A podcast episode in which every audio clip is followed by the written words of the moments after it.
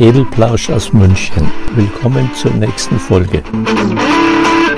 Zu diesen terroristischen Verbrechen in Paris haben sich jetzt schon so viele Leute geäußert und ich füge nur an, dass mein ganzes Mitgefühl wirklich den Angehörigen der Getöteten gilt.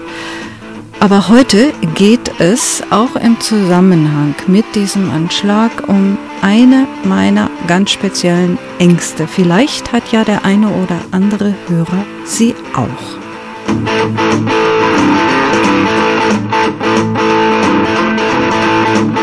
Schreiber, Zeichner, Redner, Meinungsäußerer haben in welcher Form auch immer zu den verbrecherischen Anschlägen in Paris im Netz ihre Gefühle, Ansichten und Theorien kundgetan. Meine Gefühle sollten eigentlich nur im Geiste, ohne Worte dabei sein. Aber ich beginne mich zu fürchten, nicht nur vor Terroristen, die für uns alle eine latente Bedrohung darstellen. Es gibt noch eine zusätzliche Bedrohung oder leider eine beängstigende Konsequenz aus der Bedrohung. Seht ihr, interpretiere ich die Einlassung diverser Politiker, jetzt müssen wir für Sicherheit sorgen, auch wenn die Maßnahmen euch einschränken. Das ist alternativlos. Gemeint sind nicht nur irgendwelche Gesetzesverschärfungen im juristischen Sinne zur Kaltstellung der Bedroher, das hätten sie ja sonst schon längst tun können. Sie verklickern uns zwischen den Zeilen. Liberté ist jetzt gerade nicht mehr so opportun, auch wenn laut nach ihr geschrien wird. Sie gehen in Paris untergehakt durch die Straßenzüge, demonstrieren Schulterschluss, Zusammengehörigkeit, füreinander Dasein und Mitgefühl. Eine Schutzglocke für uns alle. Auf vielen Plakaten liest man Liberté, Egalité, Fraternité. Wir leisten Widerstand. Wir lassen uns das nicht gefallen. Wir lassen uns nicht spalten. Wir lassen uns unsere Freiheit nicht nehmen. Wir Menschen sind gerührt, sobald wir gemeinsam mit vielen anderen gegen etwas uns Bedrohendes aufstehen. Als soziale Wesen sehnen wir uns nach dem Schutz und der Wärme der Gemeinschaft.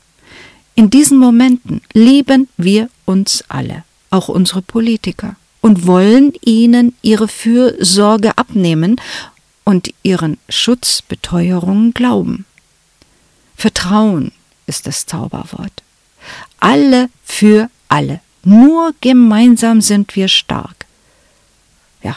Sonst hätte es auch nie Revolutionen gegeben. Schön wäre es. Könnten wir Vertrauen haben und glauben, alle Verantwortlichen haben unser Wohl im Blick. Meinungsfreiheit ist ein hohes Gut, selbstverständlich, ganz klar.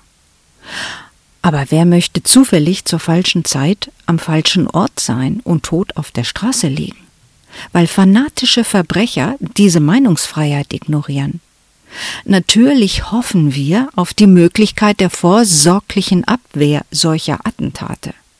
Am liebsten alle Fanatiker einfangen, ihnen als erstes offenbaren, das Mittelalter liegt tausend Jahre hinter uns, während man sie an Bildung und Ausbildung teilhaben lässt. Nebenbei noch schnell den Islam reformieren. Tja, wäre auch schön. Es gibt aber noch einen Haken. Ohne Kriege, ohne Terror keine Waffenlieferung. Die Waffenindustrie wäre pleite. Die vielen Arbeitsplätze. Hm. Ich will nicht geschmacklos wirken, bitte nicht falsch verstehen.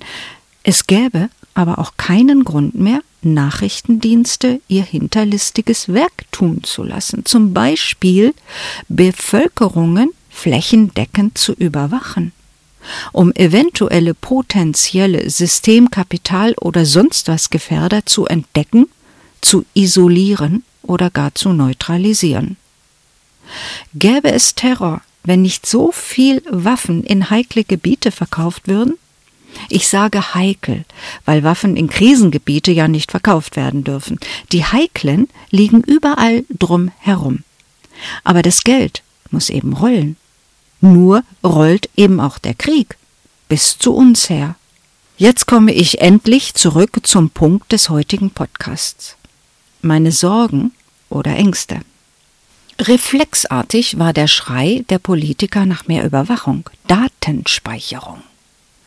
David Cameron hat mich gestern nun ja eigentlich nicht wirklich, aber letztendlich doch überrascht, weil so knapp nach dem Attentat. Aber auf der anderen Seite, wann dann, wenn nicht jetzt, wo alle so viel Angst haben? Jedenfalls, er will die verschlüsselte Datenübermittlung im Internet, man mag es kaum aussprechen, verbieten. Jawohl. Eine Frage der Zeit, wann bei uns gleichgezogen wird. Und genau jetzt steigt bei mir diese weitere Angst hoch. Nicht, weil ich etwas zu verbergen hätte. Das sagen ja auch viele. Ach, was soll's denn mit der Überwachung? Ich hab ja nichts zu verbergen. Genau. Jedenfalls noch nicht. Womit ich nicht meine, in ferner oder naher Zukunft beabsichtige, zum Beispiel ich, verbotene Dinge verwerflicher Art im Geheimen und Verborgenen geplant, endlich in die Realität zu befördern. Nein.